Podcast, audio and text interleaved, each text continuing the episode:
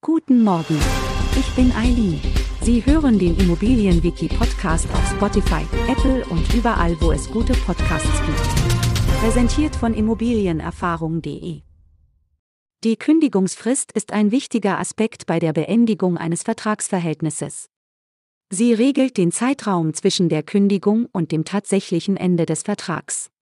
Die Kündigungsfrist ermöglicht es den Vertragspartnern, sich auf die Vertragsbeendigung einzustellen und gegebenenfalls nach anderen Alternativen zu suchen. Im Mietrecht ist die Kündigungsfrist ein besonders relevanter Aspekt. Die konkrete Kündigungsfrist kann dabei dem Mietvertrag entnommen werden. Generell haben Mieter das Recht, ihre Wohnung mit einer Kündigungsfrist von drei Monaten zu kündigen, unabhängig davon, wie lange sie bereits in der Wohnung gelebt haben. Es ist jedoch wichtig zu beachten, dass die Kündigung bis zum dritten Werktag eines Monats beim Vermieter eingegangen sein muss, damit der laufende Monat bereits zur Kündigungsfrist zählt und der Mieter ab dem übernächsten Monat von seinen Mietzahlungen entbunden ist. Für Vermieter gelten dagegen gestaffelte Kündigungsfristen, die sich nach der Dauer des Mietverhältnisses richten.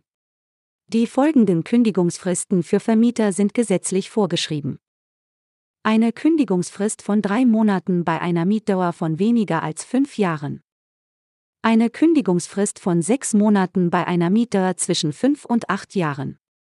Eine Kündigungsfrist von neun Monaten bei einer Mietdauer von mehr als acht Jahren. Es ist wichtig zu betonen, dass diese Fristen gesetzlich festgelegt sind und nicht zum Nachteil des Mieters verkürzt werden dürfen.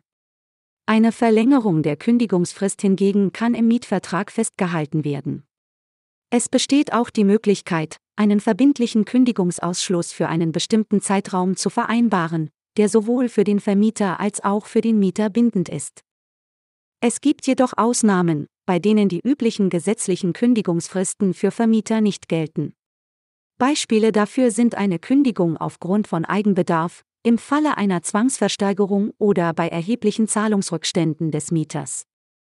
Die genaue Kenntnis der Kündigungsfristen ist sowohl für Mieter als auch für Vermieter von großer Bedeutung, um ihre Rechte und Pflichten zu verstehen und entsprechend handeln zu können. Es empfiehlt sich, im Zweifelsfall rechtlichen Rat einzuholen, um sicherzustellen, dass alle Vorschriften und Fristen korrekt eingehalten werden. Alle Details und viele weitere Fachbegriffe können Sie online in unserem Wiki auf der Webseite von immobilienerfahrung.de nachlesen. Den Link finden Sie in der Beschreibung. Um keine Folge mehr zu verpassen, abonnieren Sie unseren Podcast. Bis zum nächsten Mal.